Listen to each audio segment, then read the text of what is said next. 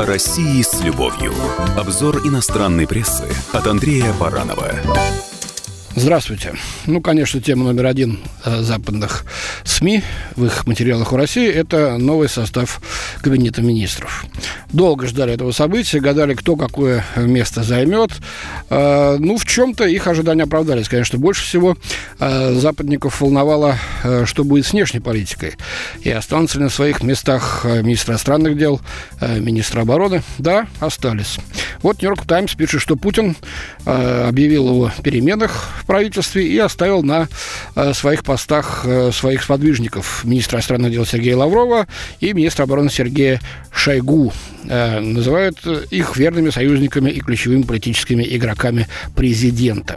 Ну и делает такой вывод Нью-Йорк. Список министерств, получивших новых руководителей, это Министерство здравоохранения, спорта, образования и экономики, наводит на мысль, что господин Путин хотел показать, что он серьезно относится к внутренним проблемам россиян, но при этом не планирует никаких изменений во внешней политике. А, ну, посмотрим, так это или нет. Скорее всего, конечно, внешняя политика России останется таковой, какая она является сейчас, то есть строгое следование национальным интересам и ничего больше. Канадская CTV News э, пишет, что Колобков, глава Минспорта, был заменен Олегом Матыциным, который занимал пост президента Международной Федерации университетского спорта.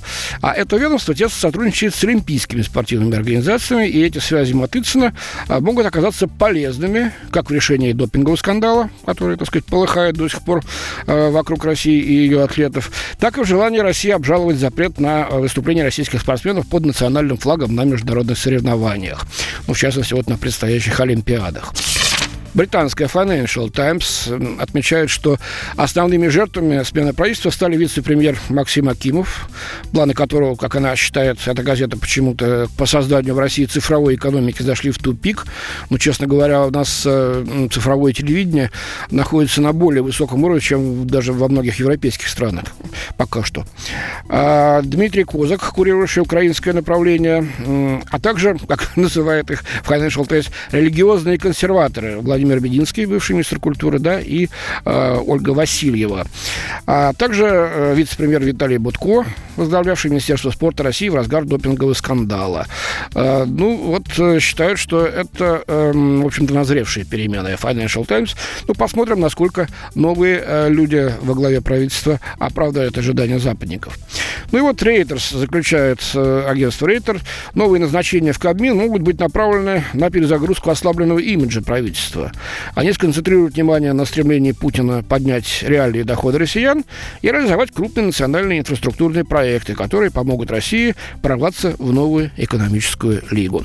Вот первые отклики э, за рубежом на э, произошедшую смену правительства, на новый состав Кабинета министров. Мы, конечно, будем следить за дальнейшими оценками, которые будут появляться в зарубежных СМИ. Спасибо. С вами был Андрей Баранов. О России с любовью. Обзор иностранной прессы от Андрея Баранова.